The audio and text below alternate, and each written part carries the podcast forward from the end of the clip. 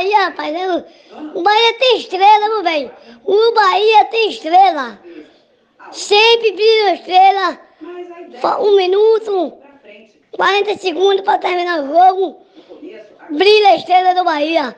Quem tem estrela tem. E quem não tem, se arrombe lá. Saudações tricolores. Meu nome é Alexandre Andrade. Esse aqui é o podcast Esquadrão 71, nosso programa de número 11.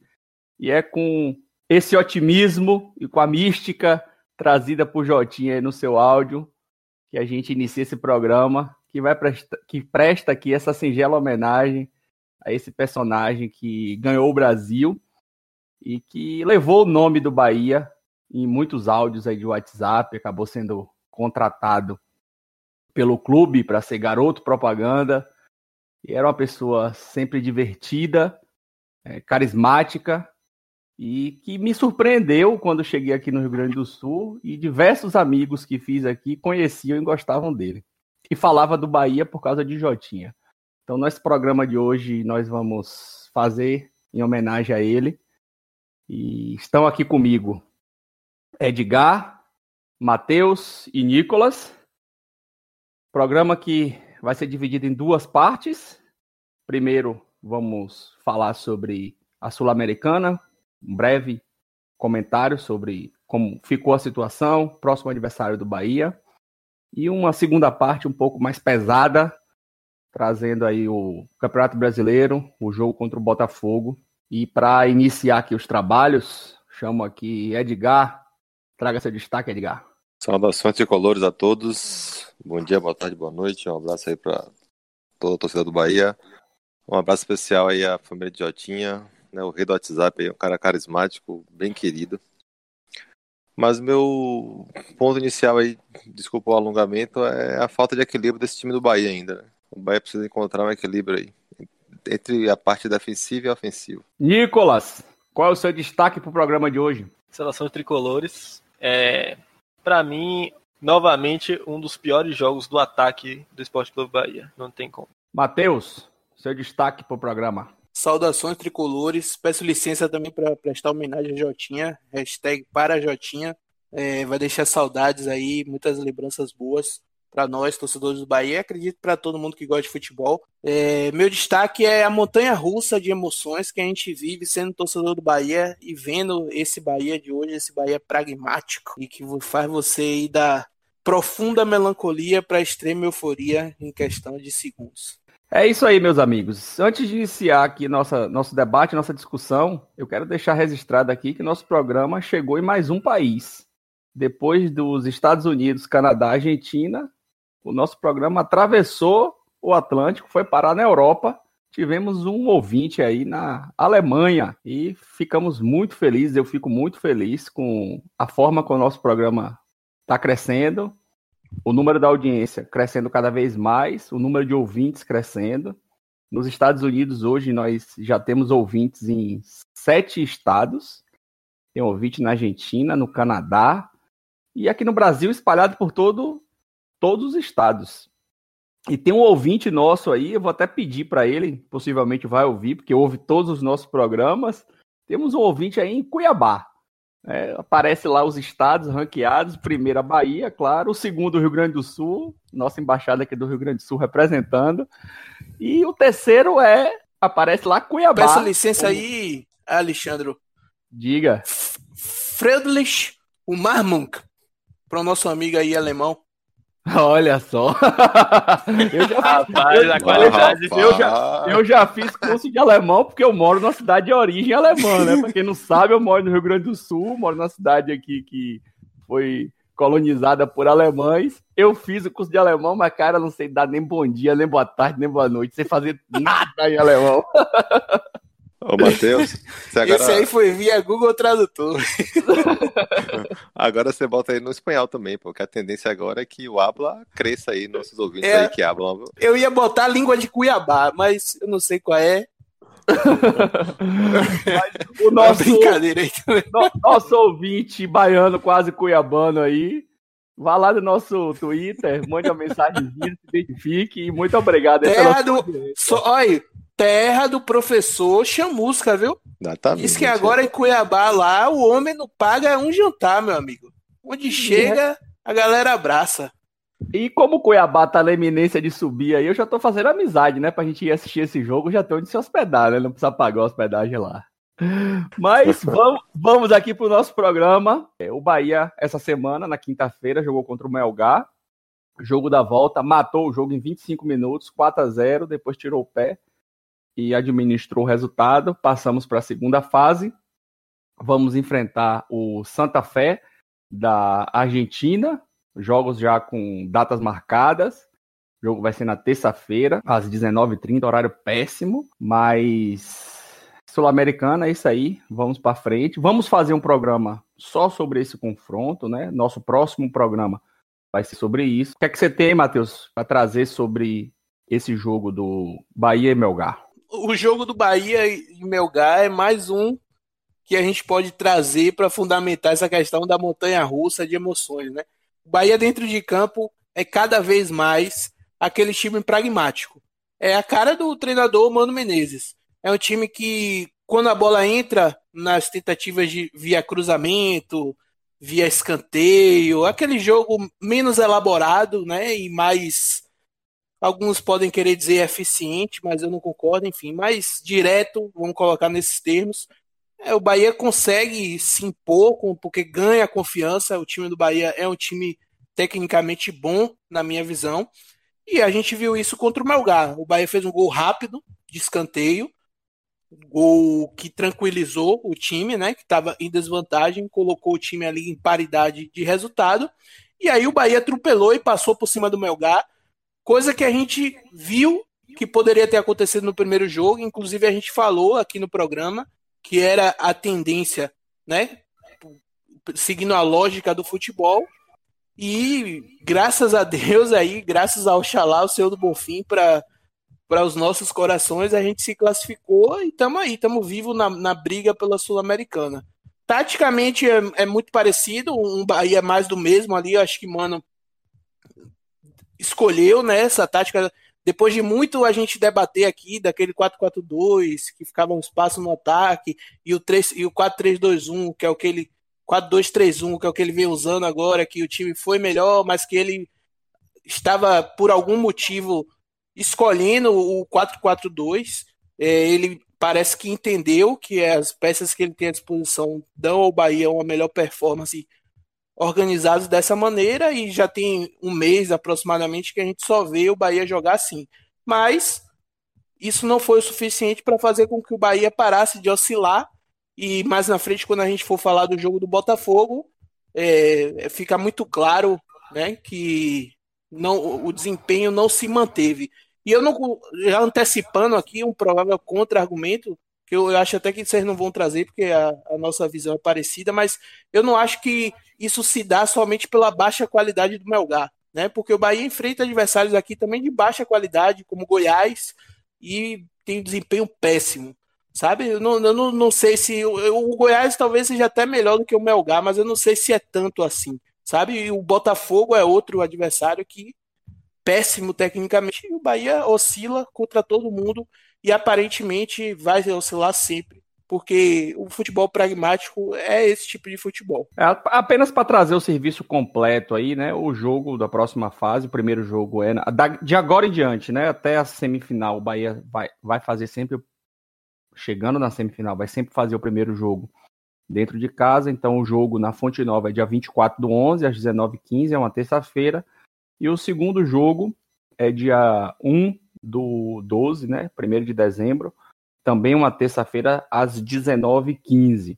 Transmissão desse jogo só pela Comebol TV por enquanto. Então, para assistir, tem que ir lá, assinante né, da Sky ou da NET, Claro TV aí, comprar um pacotezinho, pagar R$ 39,90 ou recorrer àquele velho link pirata que vai, ou um IPTV, alguma coisa desse tipo aí, que sempre aparece no dia do jogo. Ô, Alexandre. E... Diga.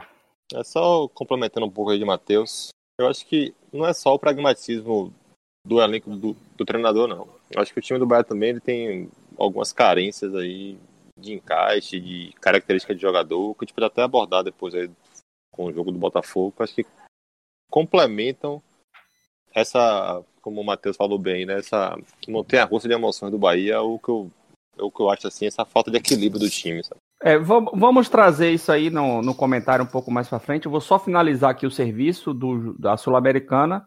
O, o Bahia passou de fase, né? Já tinha recebido é, 300 mil dólares, convertido para a data de hoje, um milhão e meio mais ou menos de reais ali por ter jogado a primeira fase é, por ter jogado a segunda fase mais ou menos 2 milhões de reais, e agora, para poder jogar a terceira fase, o Bahia vai receber em torno de 2 milhões e 700 mil reais.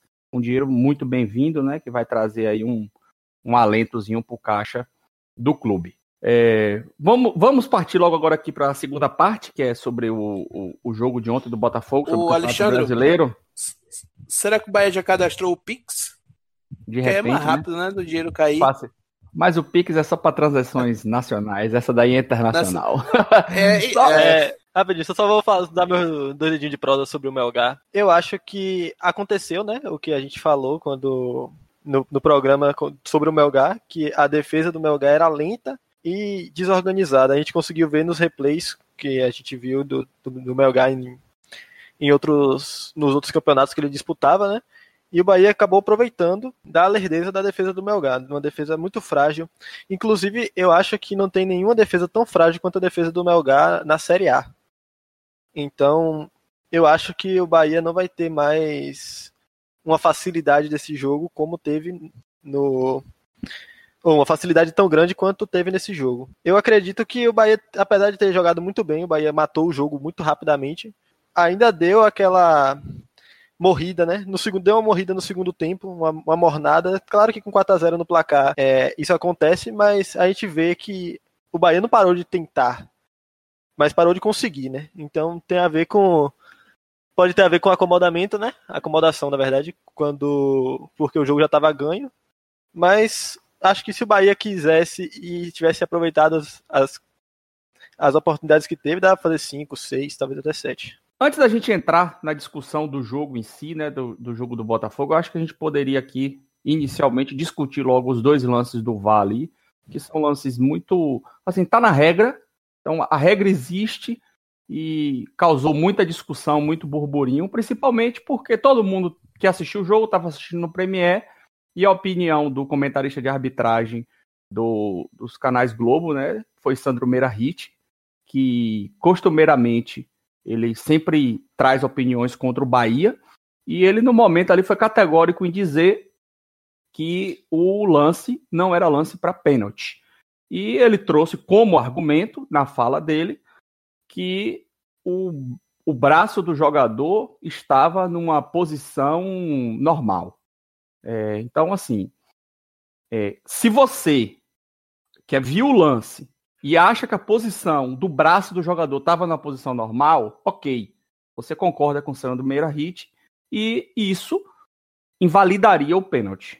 Entretanto, foi utilizado muito o argumento de que ah, a bola bateu no, na perna do jogador e depois no braço. Então, a regra diz que não é para bater pênalti, não é para marcar o pênalti. Então, vamos para a regra. O que é que a regra diz?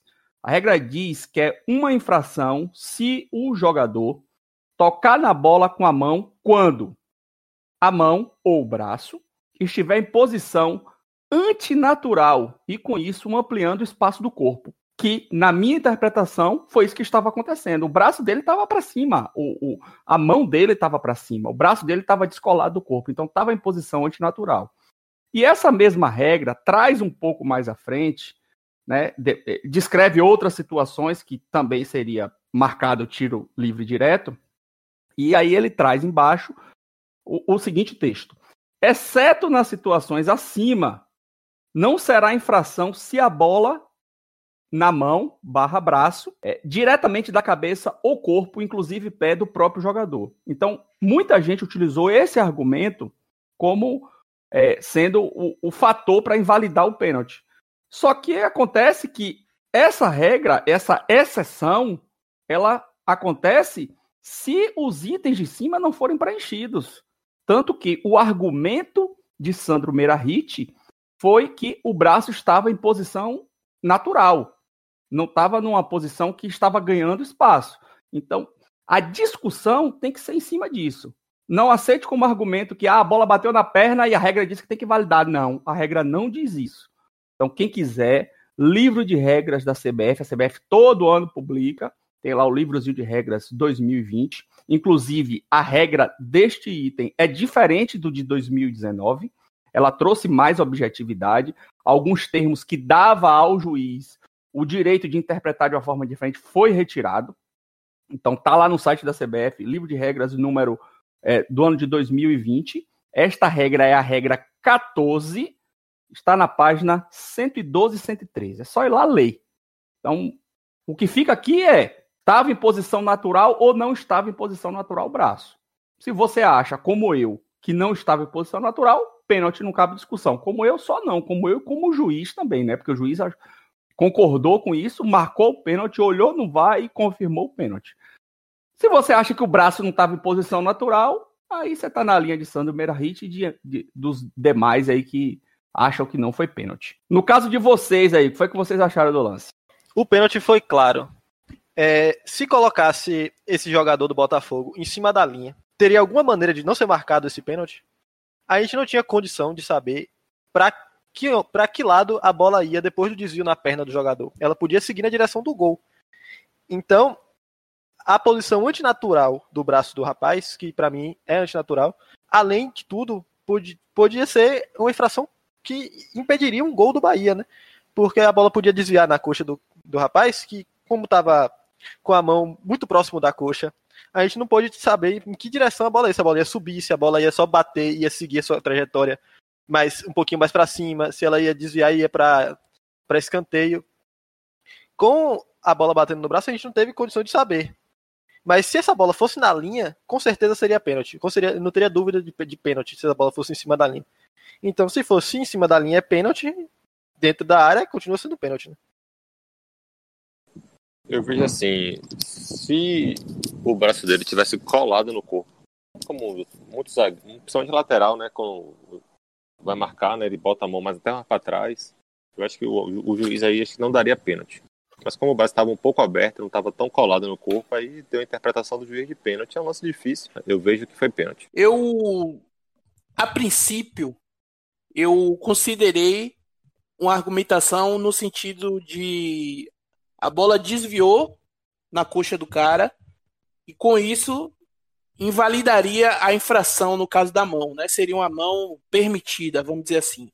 Mas depois da fundamentação de Alexandre, não tem o que discordar. Não tem, não tem esse argumento morreu e o outro argumento é o braço está em posição natural ou não. Claro que não. Ele tinha que estar com o braço para trás ali se ele não quisesse fazer o pênalti. O que é inclusive o natural do futebol hoje, se a gente observar as intervenções dos jogadores de defesa nesse tipo de bola, é comum, é o, é natural você ver os caras com a mão para trás.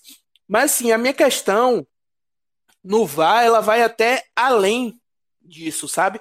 Primeiro que é um lance interpretativo em que o juiz viu o lance, ele estava de frente para o lance, a poucos metros do lance, e marcou com convicção.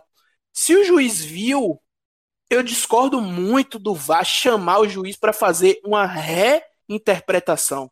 Isso acontece muito no Brasil e acontece bem menos fora daqui do nosso campeonato, e independente de estar no protocolo ou não, eu acho que isso traz para a ferramenta um ônus que não deveria ser dela, sabe? Os juízes no Brasil acabam utilizando o VAR como muleta para sua baixa capacidade técnica.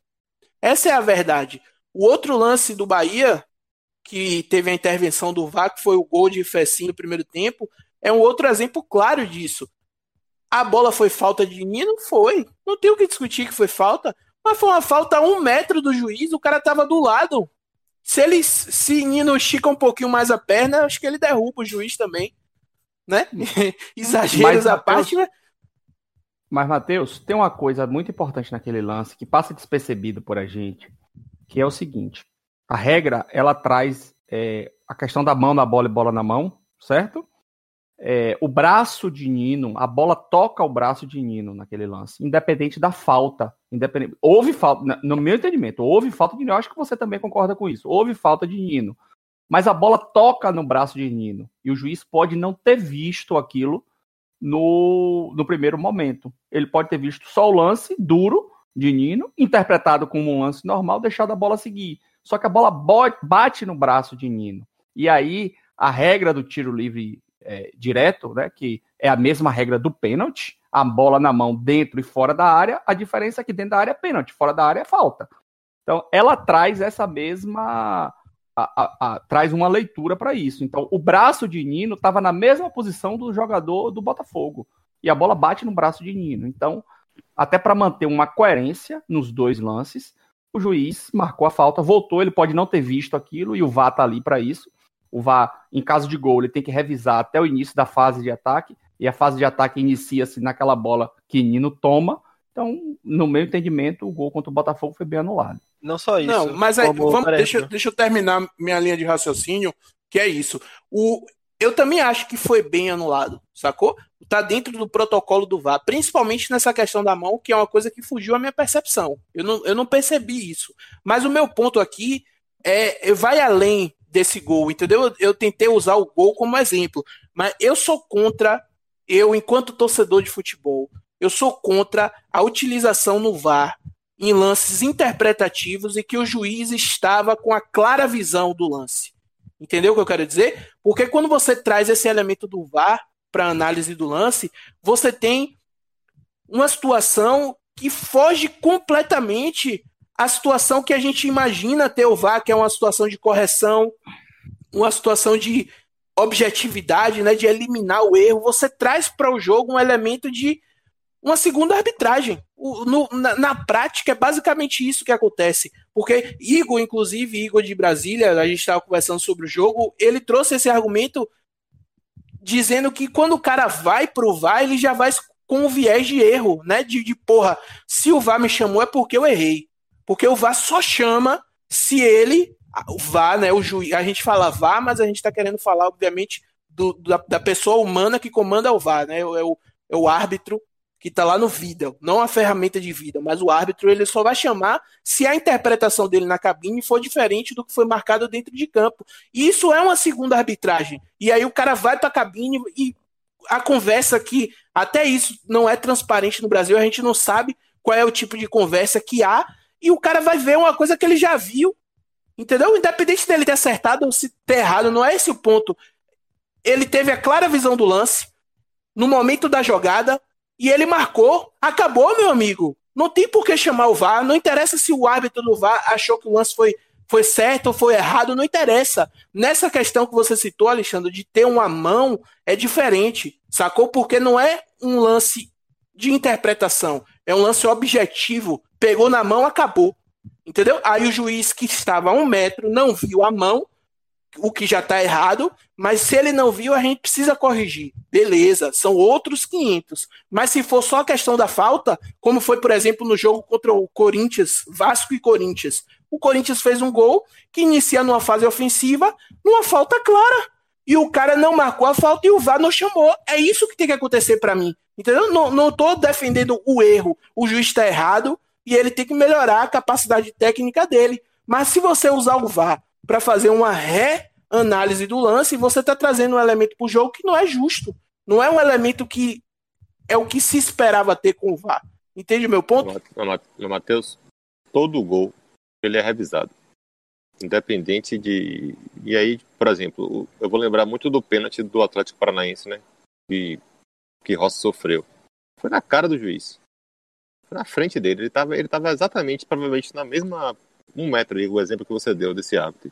E ele não deu. Então, assim, às vezes o árbitro, naquele microsegundo, né, ele tem que tomar uma decisão que ele pode ter achado, né, e, enfim. Ele pode ter se equivocado, né. Então, assim, nesse aspecto eu discordo. Eu, é... Mas aí, Ed, só para você complementar, Edgar, o seu pensamento, eu vou trazer só um ponto. Da mesma forma que abre precedente para você corrigir essas situações, o que eu defendo 100%, você abre precedente também para situações erradas, para lances que no, no live time ali, no, no, no, no tempo real, na, no, na velocidade natural, o cara interpretou de um jeito. Quando ele vai ver na câmera, mesmo que seja na velocidade natural, mas você vendo, revendo de outro ângulo, não sei o quê, ele interpreta de outro jeito. sacou? E aí Sim, você sim. abre, se você jogar aí no Google polêmicas do VAR, você vai encontrar centenas aí, com esse tipo de viés, sacou? Mas, por exemplo, seu argumento agora foi interessante, que, por exemplo, no lance do pênalti, né, que foi da mão, o árbitro ele pede para ver o lance com uma, câmera mais aberta, até para ele mudar a percepção, ou, ou achar que a percepção dele também estava correta, entendeu?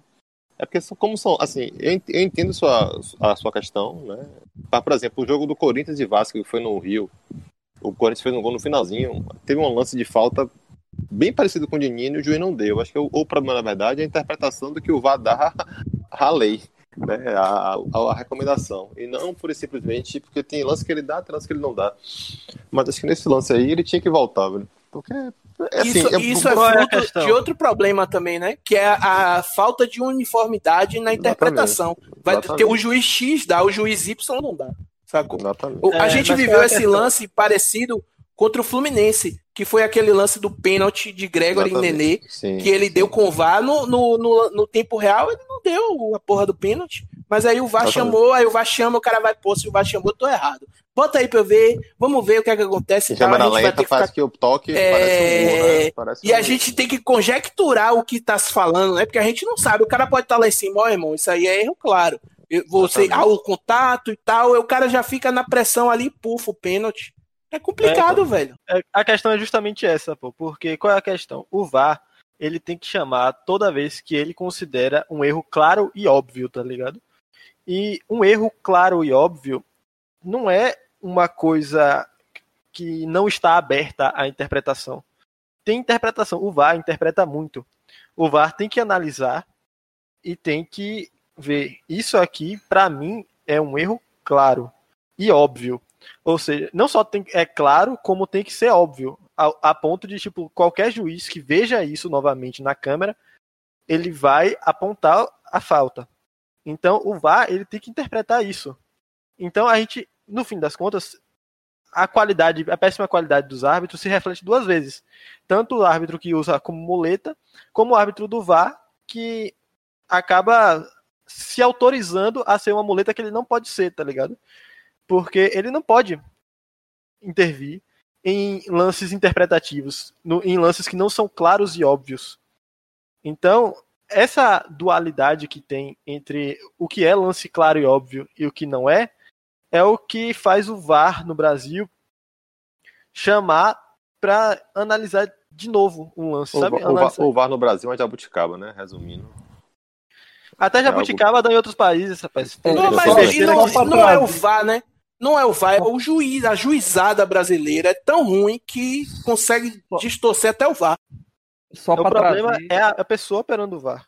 ó, só para trazer o texto da regra, ela, fa- ela fala né, que o VAR pode auxiliar o árbitro apenas no caso de um erro claro, óbvio e manifesto, ou incidente grave não percebido. E aí, nesse segundo no lance do, do gol de, de Fecim, a bola na mão de Nino seria um incidente grave não percebido e por isso chamado a atenção. Inclusive, essa regra vai mudar, né? Porque atualmente, se você. Qualquer toque na mão do na fase de ataque invalida o lance. Não, a regra mudou. Já é foda, velho. Mudou a regra pro- muda o tempo A regra todo. já mas ela não mudou. muda pro ano. Ah. Ela muda, mas só aplica no ano Não, que vem, né? Eu Não, pesquisei mudou isso no gol de Rogério. Já mudou pra esse ano. Agora, é foda, Mas tá existe, um, mudou existe, existe uma questão, existe uma questão aí nessa mudança que a gente não sabe. A, a mudança da regra, como aconteceu na off-season lá do, da Europa, ela é facultativa para os campeonatos que já deveriam ter começado e não começaram, como por exemplo o Campeonato Brasileiro. adotou. Então a gente não sabe. Você tem A CBF certeza? Você adotou tem essa informação? Absoluto, tô com o regulamento Então aberto. pronto, beleza, beleza. Então pronto. Então mudou, então mudou. Mudou, pô. Mudou pra 2020 e 2021, né? Até julho de 2000, até junho de 2021, a regra é essa, hein? Agora quem sabe É, qual vai ser aí, de só pra- 2022 é foda, tá ligado? Porque é, é, Mas, foi uma discussão tipo assim, amigo ontem. Vá, Vá, vá, diga. termina. Não, pode é pra, é pra, pra, ver se, pra ver se eu tô sendo me expressando direito. Eu vi que tinha mudado para 2020 barra 2021. Mas assim, o Campeonato Brasileiro era para começar em maio. Então ele não é obrigado a adotar essa nova regra. A, a gente adotou. não, não houve uma portaria da CBF informando se adotaria ou não. Se você tá dizendo que adotou, é uma informação nova que eu não tinha, tá ligado? Mas aí, tipo assim, é, é uma coisa específica da CBF dizendo que adotou, ou você está supondo porque a regra é de 2020 barra 2021? Não, não, não. A CBF adotou, tá ligado? Tá, foi, isso foi divulgado na época, tá ligado? Então, é... se a CBF... Desculpa, mas se a beleza, CBF. Então, beleza. Se a CBF adotou, essa mão. Não sei se é pra. Não sei se é pra pena pra anular o lance, não. Mas Porque... foi falta de Nina. Não, a falta, a falta, falta é pra anular. Mas tipo, se for só a mão, a, a mão demora muito pra se tornar o, o gol. Então. Você tem aí a, a nova. Inter... A nova. Eu tenho essa questão da mão, a... Alexandre. Você tem essa. É, pode a ser, interpretação aqui. É que. Deixa eu procurar aqui de novo que eu perdi. Inclusive, enquanto o Nicolas procura aí, teve um. Te, uma das coisas que foi adotada, né? Foi a delimitação do que é braço e o que deixa de ser braço. Né, o que é mão, na verdade, né? E, e, existe um texto, eu tive uma discussão outro dia com, com, com, com um amigo, torcedor do Vitória, porque esse lance aconteceu no jogo Vitória e Cruzeiro. É, se a bola bate na manga da camisa, isso está escrito na regra, na nova regra, na regra Não é válida, é mão, né? Não é mão.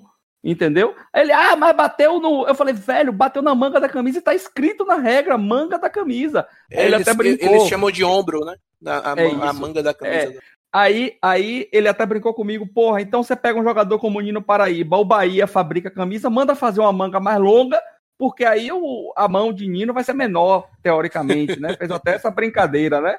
Pega Nino, bota com a camisa GG, o Bahia faz a camisa maior, a manga vai bater no meio do braço.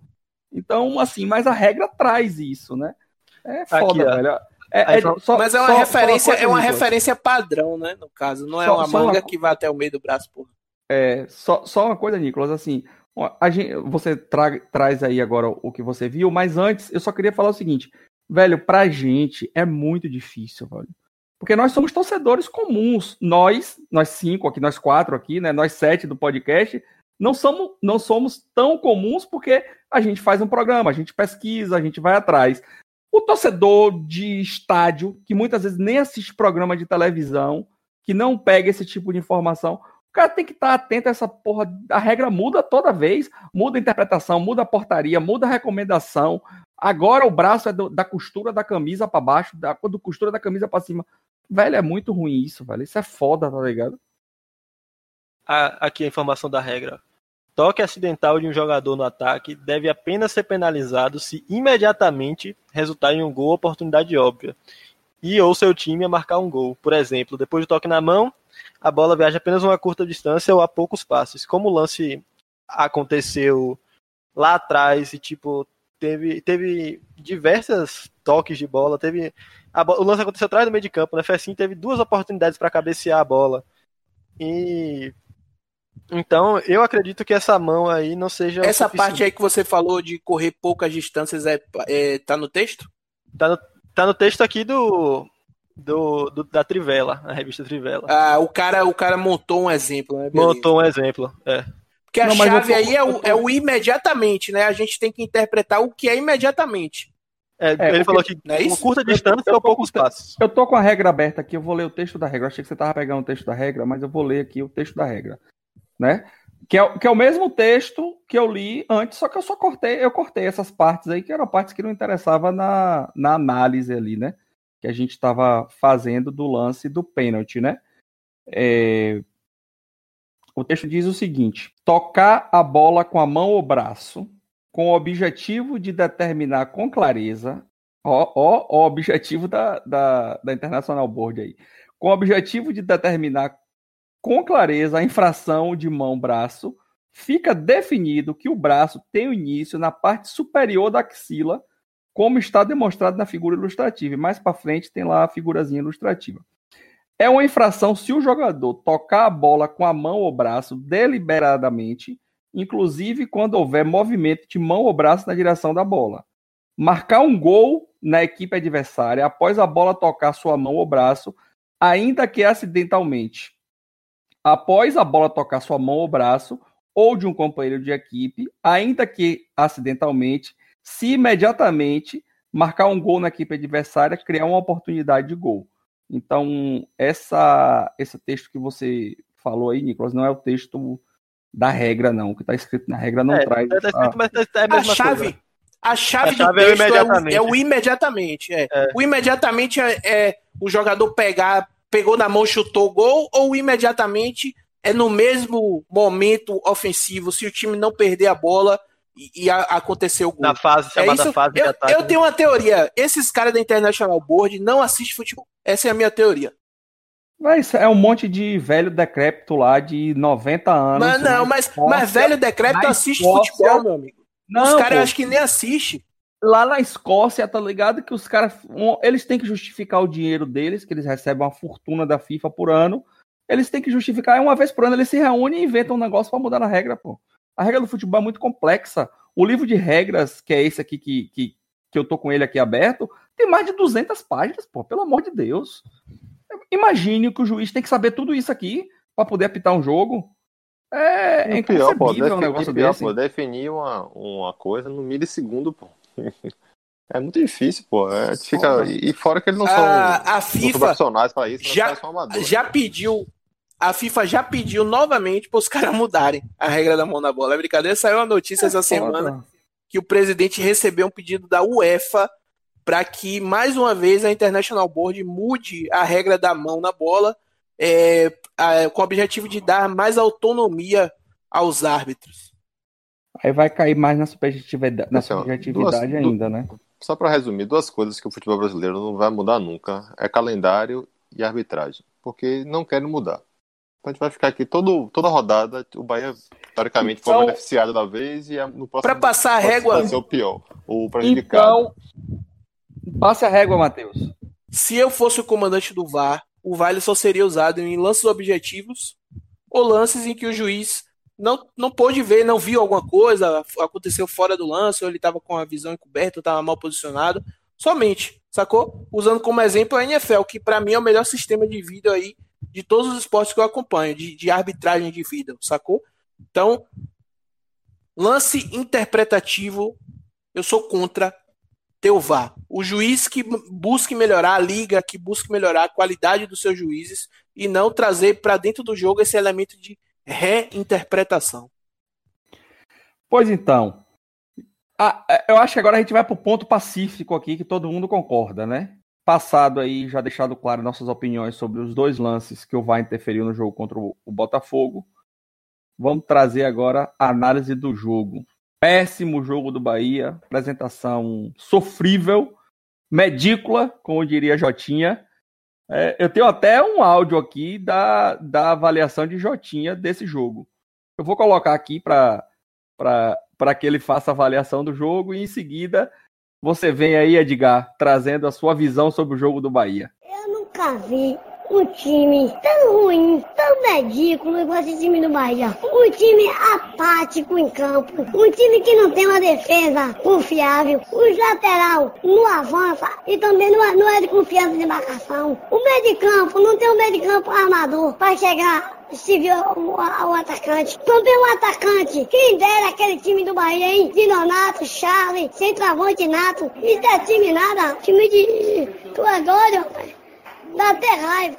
Ah, já, já foi dito aí, né? O jogo foi sofrível, né, do Bahia, mais um. Acho que, é, Mano, ele tá tendo uma dificuldade muito grande de achar o equilíbrio desse time. Né? O jogo do Bahia contra o Santos, né, voltando aqui um pouquinho, a gente já viu aquele filme outras vezes, né? É um time, lembra muito o jogo contra o Corinthians. É um time que consegue ofensivamente melhorar, mas aí defensivamente se expõe de uma forma, começa a ter individual, o time desanda, e quando vê tá tomando três gols, e aí perde um bocado de gol, e, enfim. Então acho que, mano, é, mano ainda não conseguiu achar o equilíbrio ideal desse time. O Bahia tem, peca muito quando ele consegue fechar a casinha, né? Defensivamente ele joga bem. Ele tem uma dificuldade muito grande na transição, né? Velocidade do time. Acho que também muito pela característica do elenco montado, né? Nós temos pontas muito lentos e, mano, para completar, ainda colocou o Facinho de falso 9, né? Então matou a velocidade do time. O time no primeiro tempo ficou muito amarrado. O jogo ficou difícil. É, quase, né, numa falha individual de Anderson Martins lá naquele foi tentar cabecear na, na, quase no meio de campo. O Botafogo foi aqui criou uma, chance perigosa. É, no segundo tempo o jogo ainda ficou né, amarração. É, Mano fez mudanças. É, o time Rossi, nessa temporada, não rende, né? Não, não funciona. Vai ter uma dificuldade muito grande de achar esse equilíbrio aí da questão defensiva para ofensiva. Quando o time ele defensivamente ele vai bem, ele fica muito mal na frente, né? Acho que muito por essa questão da falta de velocidade. Né? O meio de campo com Elias, Daniel, Rossi e Elber não tem velocidade, não tem saída de bola com velocidade, né? O Bahia acaba tendo uma dificuldade muito grande. Os laterais do Bahia, né? Por mais que Capixaba, nesse primeiro turno, ele tenha sido até líder de assistência junto com o Gregory, é um lateral que erra muito. O Nino, não precisa mais comentar, não vou falar mais sobre o Nino, aqui já é, é pauta do pódio, quase todo quase todo pódio a gente fala de Nino. Então essa falta de equilíbrio do time, né, essa dificuldade do time de, de, de conseguir uma criação melhor, de conseguir avançar com mais velocidade. Acho que, acho que o, ponto para mim central do Bahia é essa, essa, essa lentidão, essa falta de velocidade, porque o elenco foi montado com jogadores lentos, né? Com jogadores que tem, são mais construtores, vamos dizer assim. Eu acho que isso aí que tá pecando muito e, mano, ainda insiste alguns jogadores. Né? É, é, para mim é inacreditável Elias, é, o Ramires ter oito jogos e nem entra no time. Para mim é inacreditável, não tem justificativa. Elias passei em campo, Elias pode fazer o que for, não é sacado. Acho que essa junção aí de. Enfim, essa, é, é, essa, esse, esse conjunto de jogadores no meio de campo do Bahia faz o time ficar muito lento. Né? Mas, porém, defensivamente, né, já há uma melhora boa. Né? Acho que Gregor está num nível muito bom, né? É, o, o, primeiro turno de, de Gregor ele foi líder em assistência junto com o Capixaba, líder em desarme, líder em lançamento longo, né, com acerto. Então já está voltando ao melhor de, de Gregory. Mas acho que daí, é, eu sinto ainda que o Mano ainda precisa encontrar o meio de campo do Bahia ideal. É, falando dos lançamentos longos de Gregory, é, pareceu que era a única jogada que o Bahia tinha no primeiro tempo. Inclusive, eu vou até me abster de, de de criticar Nino, porque querendo ou não, boa parte das tentativas do Bahia foram lançamentos de Gregory para Nino, Nino correndo e cruzando para cruzando mal, cruzando torto.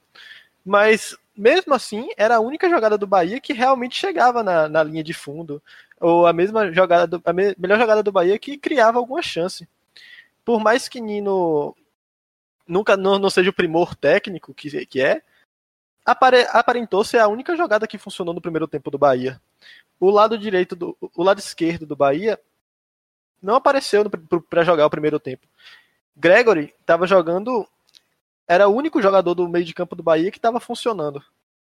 É, a solidez defensiva do Bahia quando joga contra esses times mais frágeis tem se destacado, né, em comparação com o que era no passado quando o time tá, é, é ruim ofensivamente, o Bahia não vem tomando mais gol besta, vem reduzindo bastante as falhas individuais, apesar de ainda existirem, né? E isso passa pelo meio de campo. Por mais que Elias não, tenha, não esteja jogando muito bem com a bola no pé, não esteja criando, não esteja trabalhando, não esteja passeando em campo, sem a bola, Elias se comporta bem. E sem a bola, o, o Bahia vem tomando menos gols é, vem tomando menos gols de times fracos ofensivamente. Ainda não está funcionando 100%, né? Porque contra os, os, times mais fortes o Bahia vem sofrendo. Mas Mano tá tentando encontrar alguma coisa, né? E mas eu não gostei da escalação no, no início do jogo. Não entendi por que Fessim de falso 9. Não entendi por que não Rodriguinho de falso 9 ou por que não começar logo com Gilberto? Ele tentou colocar Gilberto no segundo tempo e, sinceramente, contra o Botafogo eu não entendo por quê. Acho que ele esperava mais oportunidade de contra-ataque no segundo tempo, mas eu não, sinceramente não consigo compreender por que não começar com Gilberto. Com o Rodriguinho eu até entendo, né? Rodriguinho voltando de lesão agora, é melhor jogar quando o time estiver mais cansado. E vocês vão pegar no meu pé, mas eu, eu, vou ter que falar. Daniel jogou muito mal o primeiro tempo desse jogo. Ele errou quase tudo que tentou na, na, na criação ofensiva. E quando foi substituído, por mais que por mais que eu não acho que seja ele o grande culpado, obviamente, da, da, falta de criação do primeiro tempo, no segundo tempo o time deu uma melhorada. Mas acho que melhorou muito mais pela qualidade de Rodriguinho, que faz que faz tudo que Daniel não faz, ou tudo que Daniel faz, ele faz, e ele ainda tem um, uma proteção de bola, um corpo mais. um domínio mais na frente dos zagueiros. Apesar de que eu achei ele bem fominha nesse jogo. Ele tentou muitas, muitas vezes o chute quando não era necessário, mas ainda assim atuação sofrível. Bom, eu vou pegar o gancho aí de algumas coisas que o Nicolas falou, que eu concordo, e depois eu vou propor para a gente aqui um, um, exercício de reflexão. Primeiro, por que, que eu acho que ele não entrou com o Gilberto? Eu acho que ele não entrou por questão de física, né? De tentar poupar o cara ali, porque o Bahia tá na maratona. Não, não foi eu acho. Foi realmente Gilberto sentiu. Foi isso, né? Fisicamente, Gilberto não podia. Ele falou, só tinha Gilberto para jogar 30 minutos ou botava 30 no início ou 30 no final. Ele prefere botar 30 no final. Exatamente. Até porque se chegar no final você estiver ganhando, você não precisa nem botar. Justamente. Então... E uma das pessoas, só para finalizar aí, ó, só para poder fazer mais uma coisa sobre a entrevista dele, é, foi, ele foi perguntado, né, porque que ele não é, permanece, né, com Elias jogando o tempo todo, sendo que claramente é, o Elias não suporta o jogo todo. Ele falou que ele não queria que Elias fizesse o jogo todo ontem. Ele queria que no final do jogo ele já pudesse fazer alterações, trocar de volante, por exemplo. Entretanto, o resultado do jogo não permitiu que ele fizesse isso. Ele não ia queimar uma substituição trocando volante, já que ele precisava atacar, né? Então tem, tem coisas que acontecem durante o jogo que mudam muito o planejamento e a dinâmica ali que o treinador pensou né, para a partida. Agora eu só queria perguntar a ele, né? Eu ouvi esse trecho da entrevista dele, eu só queria fazer uma pergunta nessa hora. E você não acha que Ramires pode trazer uma melhor perspectiva em termos de volume ofensivo no lugar de Elias? Não seria uma simples troca de volante de 6 por meia dúzia. Você ia tirar um volante que vai mal, na minha opinião, Elias está mal no Bahia, não é um cara fundamental, principalmente do ponto de vista ofensivo, e tentaria um cara diferente, sacou? Mas enfim, esse é outro ponto. Então, já passou aí essa questão de Gilberto, que, e a gente vai ter que se acostumar não só com Gilberto, mas com rotações no elenco, porque, afinal de contas, a gente sempre fala isso, né? Que tem que rodar, que precisa ter um elenco, porque são muitas competições, mas aí, no, no primeiro momento que o treinador tira um cara que a gente não vê, nossa, como esse cara não, não vai jogar? A gente começa a questionar e tentar buscar coisas assim que não fazem sentido, e a, a resposta é aquela mesma que a gente já sabe. Uma outra coisa que o Nicolas falou, que eu concordo, é que Gregory foi o melhor jogador do Bahia no meio de campo.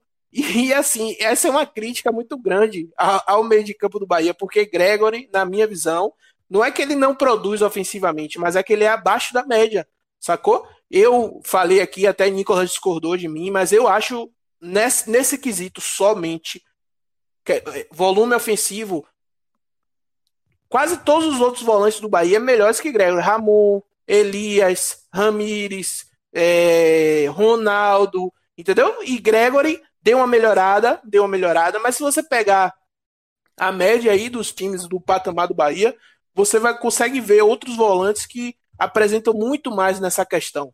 E Gregory, ainda mesmo melhorando, ainda está abaixo da média. Agora a parte defensiva de Gregory compensa. É aquela, aquela conversa que a gente já teve. Então, no jogo que Gregory é o melhor, desse setor é porque todos os outros estão muito abaixo. Foi uma partida muito ruim de Daniel, é uma partida muito ruim, mais uma de Elias, cara, que tem a experiência, tem a cobrança, né, de chegar no juiz. Eu gosto disso.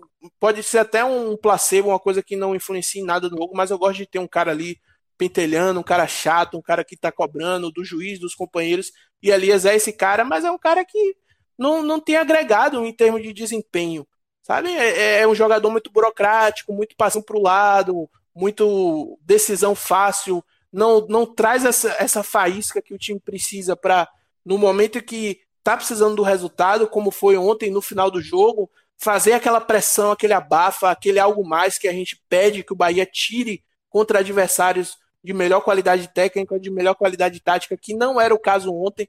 Bahia é, mesmo, se precisasse, estava alinhado, mas mesmo contra o time nesse patamar do Botafogo, não, precis, não, não conseguiu, né? Na teoria não precisaria, mas chegou no final precisando dar um, dar um, dar um aperto e não teve em Elias esse cara. Então, para mim, não faz sentido, sacou? Testa outro, pô. Testa, testa é, Ramon jogando de segundo volante, que é uma coisa que ele não botou ainda, ele só bota Ramon quando tem uma trinca. Testa Ramires, testa outro cara, vamos ver, a gente precisa melhorar. E aí o exercício de reflexão que eu propus para você é a gente pegar os últimos jogos do Bahia no Campeonato Brasileiro. Vou deixar de lado aqui o Melgar. Bahia e Botafogo foi esse de ontem. Bahia Santos. Bahia Atlético Mineiro. Goiás. Fluminense. Vasco. Esporte. E aí vem o Botafogo de novo, que é onde eu vou parar. Desses jogos aí, na minha opinião, em todos praticamente, o Bahia teve esse comportamento criativo, que é um comportamento ruim.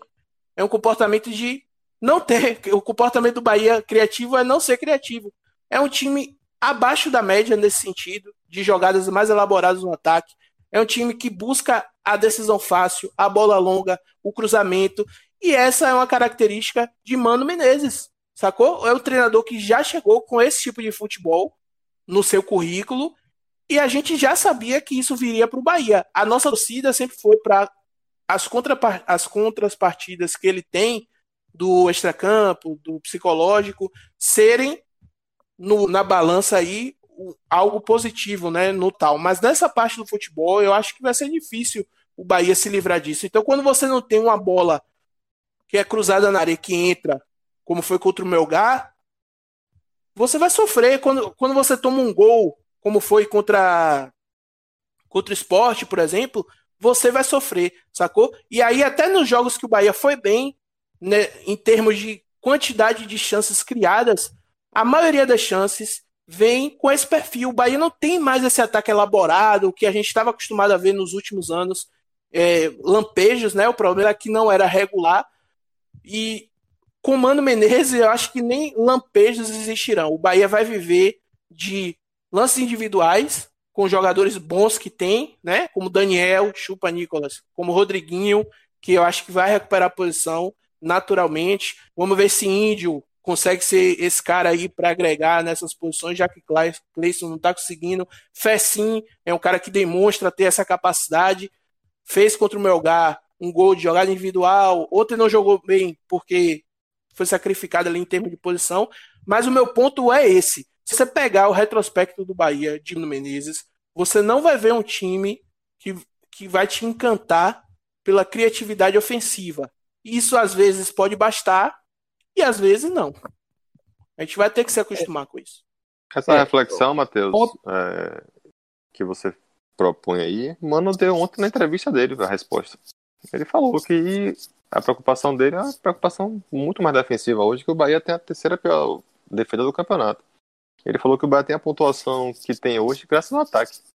Então acho que ele não está muito preocupado em, em melhorar essa questão mas, ofensiva. É, Edgar, eu concordo com você, só para deixar. Eu sei, mas é só, é tipo assim, eu ouvi e eu concordo. Agora, aí eu fico preocupado, né, quando eu escuto Sim. isso, porque não é esse ataque de Mano Menezes que Exatamente. deu ao Bahia, né? Não é essa estrutura. Aí, aí como é que vai ser, meu amigo, se a gente né, vinha a, a depender de cruzamento mas, na é, área. Mas, é, mas se você for, for, ver, né, os jogos, por exemplo, Bahia Corinthians, Bahia Santos que você tem antes, o Bahia ele teve um volume ofensivo até interessante, né, acho que o Corinthians até melhor, mas defensivamente o Bahia perdeu muito, né, então acho que essa, é isso, né, essa questão do equilíbrio mesmo do time, né, ele ainda não achou, acho também que ele, é, ele mexe muito no meio de campo, assim, acho que o time ainda não tem uma característica, o time ainda marca muito baixo, mas tem pouca velocidade para sair, e aí fica aquele jogo marca meio amarrado. Baixo, marca baixo eu acho que vai ser característica do time é, mas, daqui pra frente. Mas aí quando você tem, quando você, aí por exemplo, você tem uma marcação mais atrás, mas você coloca Fessinho numa posição que você não explora a velocidade dele. Aí você fica dependendo de Rossi, com todo respeito, não tem como, sabe? Aí você vai depender de Elba na, na ponta esquerda para não é, não é característica, aí o time fica travado. Não tem velocidade, é. não tem saída. O jogo. Não, e aí fica aquele jogo lento, modorrento. Aí o Bahia achou e achou, e achou aquele gol com o Fessin, né? Num lance né, que foi o frango do goleiro. Aí você fala, pô, beleza, o Bahia achou um gol aqui. Eu tava só esperando o Bahia achar um gol. Eu falei, pô, não, não, não tem criação, sabe? E isso incomoda, e eu concordo com o Matheus, assim, sabe? Essa, essa pobreza de ideias, pô, não dá pra ser assim, sabe? E eu acho que essa o jogo pobreza... do Corinthians, só pra, só, pra, só pra não perder o gancho do que ele falou. O jogo do Corinthians é um exemplo muito bom do que eu esperava, sacou? Era, era um Bahia que ainda tinha resquícios do outro treinador, mas que conseguia ali no último terço fazer aquelas tabelinhas, né? Teve aquele gol que Gilberto estava impedido, que Elber deu uma bola de calcanhar para ele, mas é um Bahia muito presente nesse último terço ali, massacrando os adversários, e com o passo do tempo a gente viu isso diminuindo. Teve um bom jogo contra o Santos que você citou, mas já é, um, já é diferente, saca? É, mas eu acho que tudo isso vem por conta justamente da troca do treinador, não só porque é Mano Menezes, porque até o Cruzeiro de Mano Menezes, ele tinha intenções claras. Eles, os caras sabiam o que faziam com a bola, os caras sabiam produzir gols. Tá certo que eram caras muito melhores. A gente tá jogando com o Cleison e jogava com o Everton Ribeiro. Mas ainda assim são a troca de treinador faz isso, né? Com, quando o troca, troca o treinador no meio do campeonato, com o jogo quarto e domingo, é você trocar o pneu do carro com ele andando. Você não vai pensar muito, você não vai tentar fazer, você vai tentar fazer o que dá para fazer em dois em um treino. Aí você não tem como, mano, por exemplo, ele trocou a escalação inúmeras vezes. Então, se mano trocou a escalação, veja lá como é que vai fazer para os jogadores que estão trabalhando nessa escalação nova. Como é que vão fazer para alinhar triangulação, fazer para alinhar toque de bola, alinhar criação ofensiva, se todo jogo tem um jogador na posição. Ou se todo jogo a, a, a formação é diferente, ou todo jogo. É difícil de, de você alinhar isso. E isso é um dos preços que se paga quando se troca o treinador no, no meio mas, do assim, Nicolas, mas, assim, eu acho que tem determinadas determinados jogadores já demonstram que não estão rendendo. E essa insistência que incomoda, sabe? Rossi ele não joga nada o tempo todo. Qualquer oportunidade que tem, rota titular.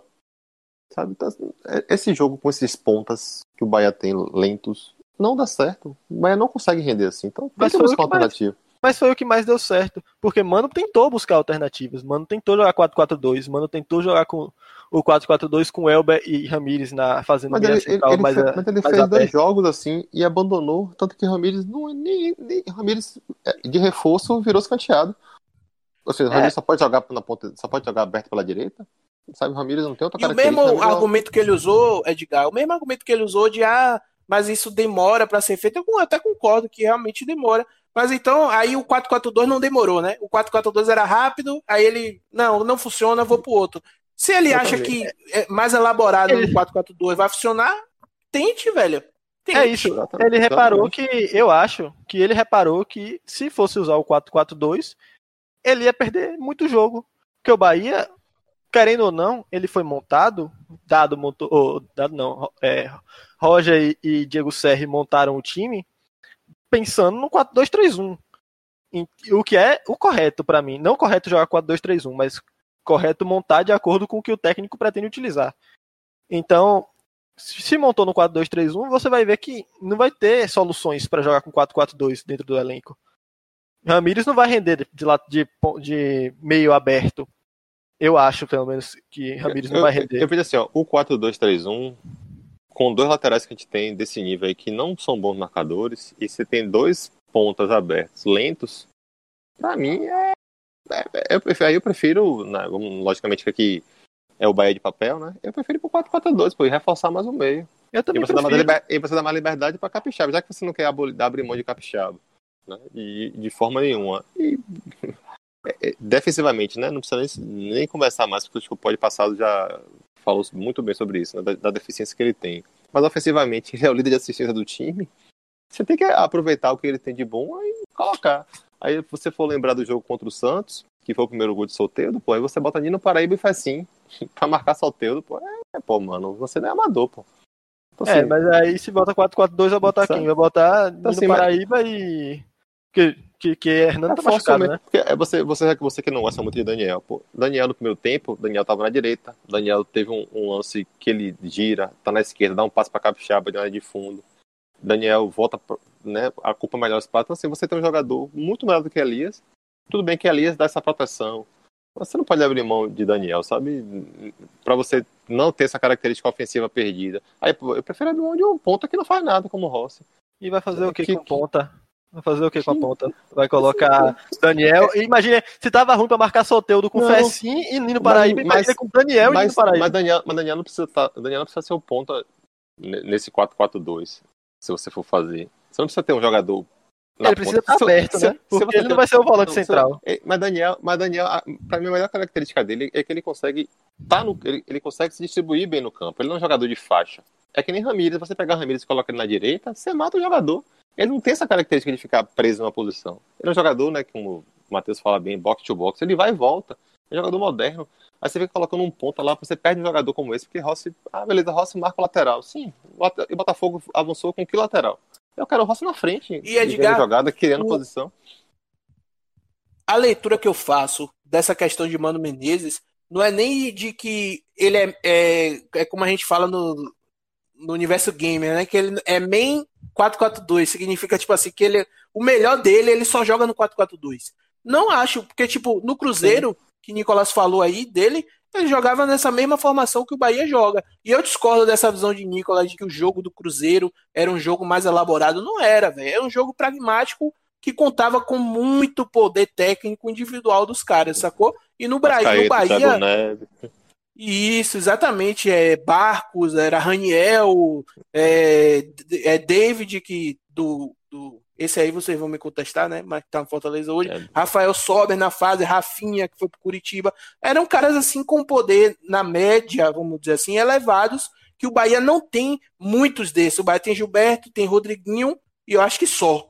Todos os outros estão então, pelo menos ali abaixo, vai, vai, no mesmo nível, aparentemente, mas no mínimo, sacou? Sendo bem assim, positivo. Então, mano, ele vai ter que encontrar, velho. É o, é o primeiro trabalho dele, assim, nesse passado recente, né? Não sei como é que foi o início da carreira dele, mas com um elenco com um nível mais baixo, óbvio, com exceção lá do, do Corinthians, que se eu, se eu não me engano, ele jogou a Série B pelo Corinthians, não foi? Só que aí é mais tranquilo. pelo Grêmio também, né? Ele, tava, ele, ele era técnico da Batalha dos Sim, isso. Mas, e aí você pega um. Com o Grêmio, ele tinha até um poder técnico também muito elevado, mas no Corinthians, ele, você pega um, um nível de adversário inferior. Então você consegue triunfar dessa maneira. Sacou? No Bahia, eu não sei, velho. Eu não tô nem dizendo que não vai acontecer. Sabe? Vamos dar tempo pro cara e tal, mas eu não sei. Eu não sei se vai funcionar. No, no, no, passado nosso, fora Mano Menezes, não funcionou. Se ele trouxer um elemento novo que faça isso funcionar, ok. É, e isso. outra coisa que Igor, Igor Brasília, né, nosso Celso Rotti do Cerrado, ele falou algo que, que eu concordo demais com ele. O Bahia, na verdade, ele aumentou o, o valor da aposta dos jogadores. Mas não são jogadores que são jogadores que ele trouxe, fora Rodriguinho, né, que eu acho que ele não precisa nem comentar, por exemplo, é, Rossi, Clayson, eles é um nível de aposta mais alto, mas é uma aposta. Né? Eles foram bem, foi bem no Corinthians, mas ele nunca foi, Cleiton nunca foi protagonista do Corinthians, né? Rossi ele foi um jogador que todo mundo, torcedor do Vasco gostava dele, foi um jogador muito voluntarioso, raçudo, mas não jogadores que definiam, que decidiam, né? Então o patamar de aposta aumentou, ficou mais caro, mas isso não se traduziu até agora. Esses caras não venderam. E você vai ficar esperando até quando eles venderem, né? Porque Ramires fez dois jogos que não foi bem e já não, não serve mais, esses caras vão insistir até quando? Por que não buscar uma alternativa até no próprio elenco, tentando trazer até agora trouxe esse, o Índio Ramires, né, que é uma incógnita. Mas você tem que buscar alternativa porque, e como o Matheus fala muito bem, né, quando você joga dessa forma, a chance de você perder é muito maior. Dificilmente você vai, você vai ganhar, você vai, você ganhou esse, esse jogo do Botafogo num lance polêmico né? O Bahia foi pro abafa, pelo espírito de Raudinei que o Bahia tem. Mas não foi algo construído que você fale, poxa, não, o Bahia mereceu ganhar o jogo, mas esse, no final que conseguiu, porque estava lutando, tentando, tentando, não, foi no abafa ali e achou uma jogada. Então, você, vai, você fica muito mais próximo da derrota, jogando dessa forma. E acho que o elenco, ele, você tem um, um pouco. Logicamente, a gente não é, super, não é superestimando esse elenco, mas esse elenco ele pode dar algo mais na frente. Essa crítica que o Nicolas fala, né, do time ofensivamente ser tá morto, esse time ele tem condição de fazer algo a mais, né? Acho que a crítica ela não é a gente não quer que o Bahia jogue da forma como o Atlético Mineiro joga, não quer que jogue com esse nível de intensidade, porque o elenco realmente a gente já sabe que não é para isso. Mas dá para fazer é. algo mais. Eu acho que Mano precisa encontrar uma forma de jogar que ele consiga agrupar, aglutinar o melhor dos melhores jogadores. Eu acho que Daniel, Rodriguinho, eles precisam, que são os dois melhores jogadores, tecnicamente, na minha opinião, eles precisam jogar. Se um vai ser volante, se um vai ser atacante, se o outro vai ser terceiro homem de meio, segundo ou de meio. Mano tá ganhando salário alto para isso, ele precisa descobrir a forma. Eu acho que Gilberto, que é o nosso principal finalizador, Rodriguinho e Daniel, que são nossos dois melhores eles têm que jogar, velho. É, assim, Nicolas tem diversos argumentos contra isso. Mas eu entendo que é obrigação de Mano fazer isso funcionar, velho. Ah, mas para isso é preciso botar mais um volante? Bota. Ah, para isso é preciso que Rodriguinho vire atacante? Que vire. O que não pode é a gente botar Daniel no banco para ver é, Ronaldo jogando, entendeu? Eu penso dessa forma. Eu vou deixar os argumentos aqui para a galera que não está no grupo do WhatsApp não, não, não ficar voando. Mas eu acho muito difícil que seja possível colocar Daniel, Rodriguinho e Gilberto para jogar juntos. E eu digo isso porque, por mais que eu acredite que o Bahia tem sim que buscar a, os melhores jogadores estando em campo sempre, é, também futebol é uma questão de características, né? Você tem que sempre lidar com as características dos jogadores e você tem que você tem que usar essas características para para montar um time competitivo. E se se você para para pensar, é muito difícil de encaixar esses jogadores e o time ficar mais competitivo. Por mais que se você colocar os melhores jogadores, a, a ideia é que o time fique melhor, às vezes não fica, porque você perde características que são necessárias para um time de futebol também, né? Como, por exemplo, Daniel. Daniel é um grande jogador, muito bom, lúcido com a bola, é, sabe dar o passe de qualidade, sabe abrir lance, sabe. Ele pensa muito, tem o passe decisivo, a pré-assistência que chamam, né? Que é o passe para o passe para o gol. Ele faz isso muito bem. Ele é muito lúcido. Só que, se você coloca ele como segundo volante, ele perde. A, ele não perde essa característica, mas o Bahia perde no setor defensivo, porque ele vai ficar. Daniel não, é, não tem a característica de cobrir espaço bem. Ele não tem a característica de ganhar um contra um. Se contra o 10 adversário, que o segundo volante normalmente ele vai ter vai ter, vai ter a responsabilidade de marcar esse 10. Ele não vai ter essa característica. E por mais que tenha Daniel, Gilberto e Rodrigo jogando, o time pode vir a ficar pior. Porque o time não vai não vai apresentar essa intensidade defensiva que seja necessária. Aí o time pode vir a perder de 3 a 2 com o Daniel dando dois passos para gol. Esse time ficou melhor não, porque perdeu igual. Então a ideia é você ter sempre um equilíbrio nas características. Então, eu acho, eu acho, na minha visão, que não dá para jogar com os três. Não dá para jogar com os três. E se Mano Menezes der um jeito, parabéns, você é muito bom. Você é um grande técnico, mas eu, na minha limitada visão aqui, não sou, não acredito que esse jogo possa dar certo. Não acredito que vai dar certo acho que o único jeito que eu até comentei que o único jeito que eu vejo os três jogando seria um 3-5-2 com três zagueiros. Aí dá para botar Daniel centralizado no meio e Gilberto e Rodriguinho sendo dois atacantes. Aí dá para ver funcionando. Mas um 4-4-2, Daniel não pode ser ala e não pode ser central, porque se for central ele fragiliza, se for ala ele fragiliza a defesa. E Mano principalmente quer ver a defesa funcionando. E de Rodriguinho é melhor que Gilberto. Nicolas, ah, Nicolas o 4-4-2 pode Sabe... ser com losango, entendeu? Eu acredito no 4-4-2 com losango, com três volantes, Pelo Daniel Deus, e Gilberto essas, Rodriguinho. Essas ideias não cheguem, Mano Menezes, meu Deus. É, esse 4-4-2 Nicolas, só pra, só pra é, pegar o gancho aí do que você falou, para não ficar muito longe, é, eu acho até que poderia jogar os três. Porque o Bahia já teve, em algum momento aí nesse passado recente, é, Edgar Júnior, Regis e Alione no mesmo time. São três caras que não marcam ninguém. Mas qual é a grande diferença, na minha opinião, desse time de ontem para esse time de hoje?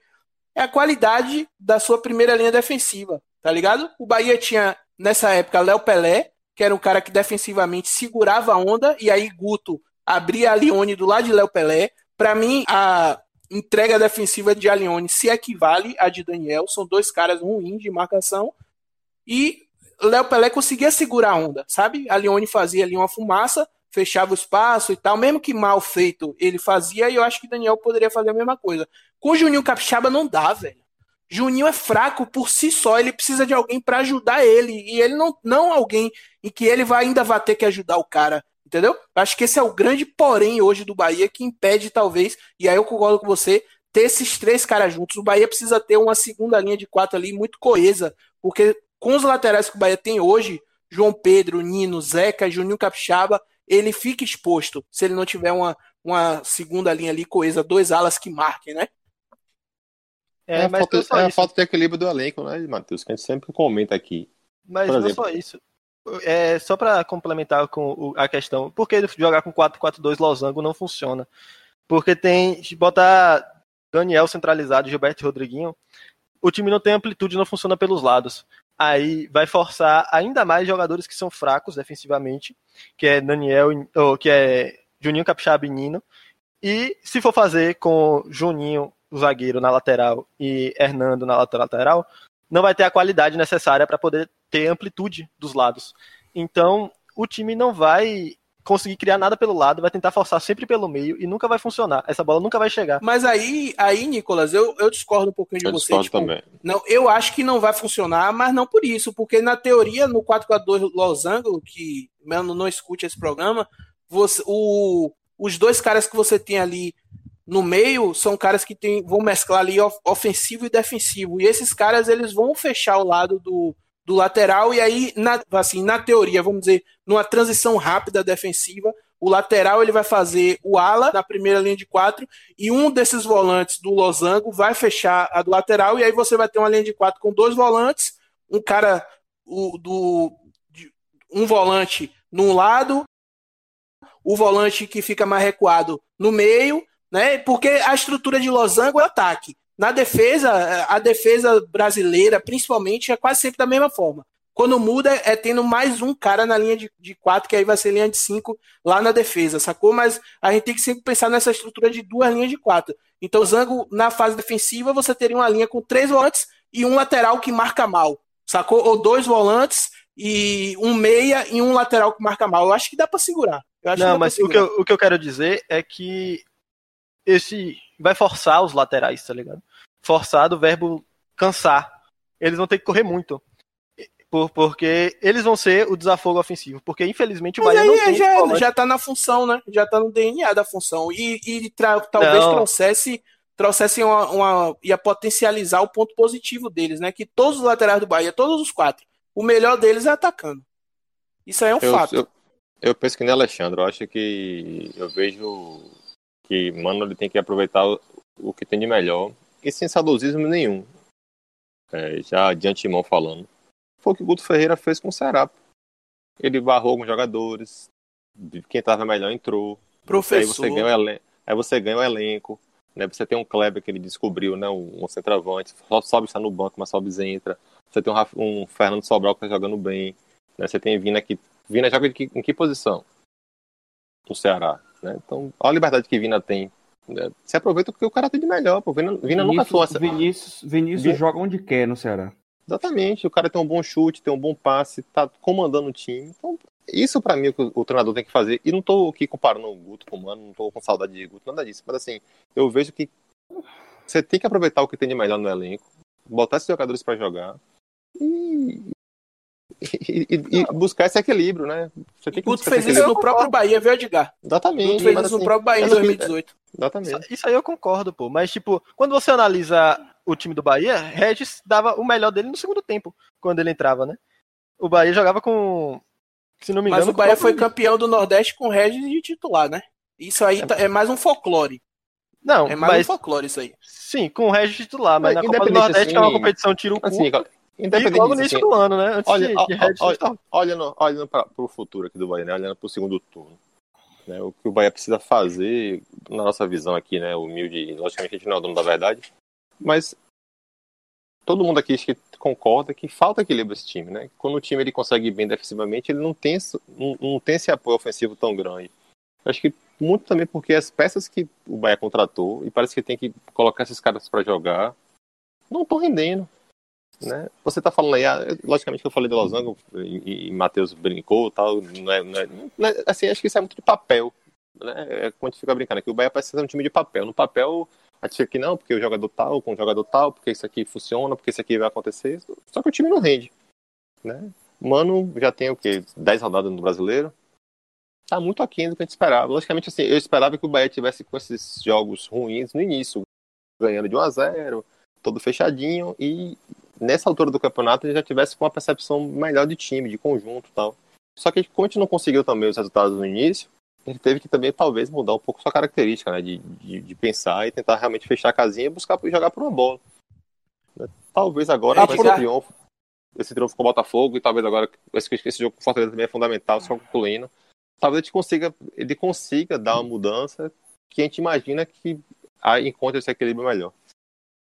E Edgar, da mesma forma que eu propus a reflexão para falar mal, eu acho que a gente pode fazer também para falar bem. Né? É, em, dessas partidas, isso ainda não é algo constante no Bahia, assim, firme, é um conceito formado, mas em algumas partidas dessas que eu citei, Fluminense, Goiás, Vasco, o próprio Botafogo, é, a gente viu uma melhora significativa na defesa do Bahia. Né? E eu não avalio a melhora nem por gol que o Bahia toma ou deixa de tomar. Eu acho que essa métrica é uma métrica que ela é válida, mas ela foge um pouco da realidade. Em termos de chances criadas, o adversário ele teve bem abaixo do que a gente vinha acostumado a ver.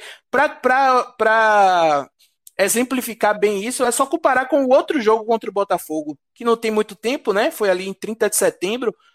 O Botafogo teve duas, três chances embaixo do gol do Bahia, sabe? E aquela que o, o, o Babi, Babigol, perdeu sem goleiro, sacou? Teve um gol também que. Uma bola que Lucas Fonseca dividiu com o cara que o goleiro estava meio que batido no lance. E ontem o Botafogo não teve chance nenhuma. Então, talvez o próximo passo de Mano seja esse que a gente está discutindo aqui, entendeu? Ele tá dando. Ele já falou, né, na, na entrevista que o, o, foco é esse da questão defensiva.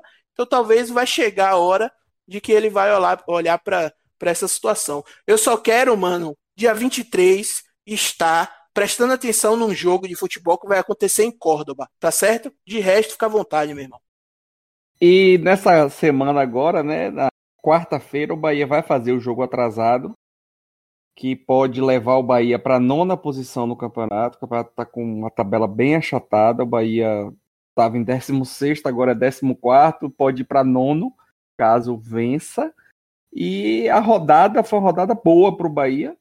Né? O Fortaleza, que está à frente, perdeu, que é nosso adversário direto na quarta. E o Bahia ganhando, o Bahia passa o Fortaleza, apesar do Fortaleza recuperar esse jogo, ainda fica com um jogo a menos que o Bahia. O Atlético Goianiense, que está na nossa frente, também perdeu.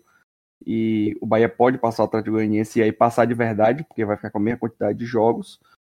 É, o Botafogo, que estava ali brigando com a gente também, perdeu para o próprio Bahia. E Ceará e Sport empataram, os dois estão à frente do Bahia. Então foi uma rodada muito boa nessa, nesse quesito. E, o, e agora na quarta o Bahia vai recuperar o jogo que ficou para trás do Fortaleza e com a novidade. É, todos os sites aí estão dando a notícia de que Rogério Ceni fechou com o Flamengo e que o Flamengo quer ele já no banco no jogo de quarta pela Copa do Brasil contra o São Paulo. O Globo Esporte está dando aqui que a passagem já está comprada para amanhã de manhã. Então nós vamos pegar o adversário aí no meio dessa confusão. Eu dei risada, viu, nessa, quando eu li essa matéria aí do, da questão do Flamengo que tem uma parte da matéria que é assim, de, de, de Rogério Senna né, com o Flamengo. Resta o clube acertar o um entrave, que é a multa rescisória de 960 mil. É de risada, meu é, amigo. Troco de pão, meu amigo. troco de pão. Os caras vão pagar 10 milhões na multa do outro. Se é só isso que resta, não resta mais nada, meu irmão. Tá fechado. Então, tomara que esse ambiente conturbado aí seja um ambiente favorável ao Bahia, né? O Bahia saiba aproveitar isso. A Apesar de que nós temos um entrave aí, que é o árbitro, né? Do jogo. É... Wagner do Nascimento, né? Que é o, o, o árbitro do jogo, carioca, que já pitou 14 partidas do Bahia.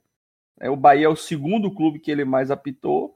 E temos um dado terrível né, dele. Dessas 14 partidas, o Bahia perdeu 9, empatou uma. E temos apenas quatro triunfos. Né? É, aquele, é aquele velho conhecido nosso, já apitou dois jogos esse ano no Campeonato Brasileiro. Perdemos as duas, Ceará e Corinthians. Né? Então, falando do jogo, o Fortaleza, velho, é, é um time que vem muito bem com o Rogério Ceni, mas é aquele muito bem que, na minha visão, dá para se colocar algumas interrogações. A primeira e a maior delas talvez seja a qualidade do elenco do Fortaleza. Fortaleza é um time muito pobre tecnicamente. O destaque dos caras é Tinga, por exemplo. Eles têm no ataque David, que jogou aqui no Vitória, que eu julgo aqui distante, né? Sendo o melhor jogador deles. Tem Juninho, que é uma figura também que está bastante presente no, na volância, que eu também acredito ser um bom jogador, mas não é uma potência em questão técnica. Então é um time dedicado e muito bem armado taticamente. E isso talvez se reflita naquilo que a gente estava falando aqui do Bahia, só que de maneira reversa. Né? O Fortaleza é uma das melhores zagas do Campeonato Brasileiro. E no momento que o Bahia vive com relação ao seu ataque, isso talvez não seja um bom confronto aí. Mas o que eu espero é que o Bahia consiga fazer a diferença técnica aparecer dentro de campo e que o Fortaleza, sem Rogério Ceni, comece a dar sinais de desgaste, né, de, de problemas que o, o fato do Fortaleza ter um, um elenco tão apertado nesse sentido de técnica, de, de qualidade técnica, faz com que alguns jogos do Fortaleza saiam do controle, né? Como o jogo que a gente viu, por exemplo, contra o Atlético do Paraná, que o Fortaleza começou a jogar bem, jogou a maioria da, dos minutos da partida bem, mas teve inclusive um gol mal anulado, na minha opinião, que foi anulado pelo VAR, inclusive, um lance de impedimento, e faria 2 a 0 e aí talvez a história fosse outra, mas o fato é que Oi. Todo torcedor do Bahia hoje trocaria Nino Paraíba por Xinga, viu? Só te digo isso. Eu não.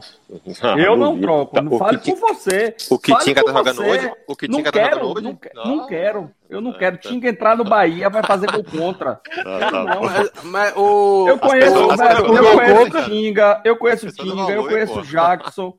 Eu conheço o Jackson, eu conheço o Tinga. Aí, São jogadores que é, é, milagre. Você vai ver, o Rogério Ceni vai sair do Fortaleza, o Fortaleza vai embicar, igual fez ano passado. mas assim, acho, acho que só resumindo aí o que o Matheus falou, acho que o, o conjunto do Fortaleza é muito forte, né? É um time que conseguiu, e aí é mérito também de Rogério, né?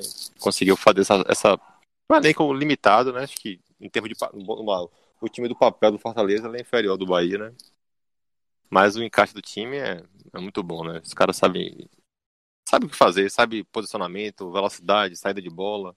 Né? Mesmo com a marcação do Fortaleza não sendo tão alta, mas é um time que sabe sair rápido. Então, um jogo, jogo difícil, mesmo com o Rogério Senna saindo, é um jogo bem traiçoeiro pro Bahia aí, porque o Bahia, teoricamente, vai ter a responsabilidade de propor mais o jogo, de partir para cima. Precisa mais do resultado. Então é um jogo perigoso. Vai ter que entrar bem, bem atento.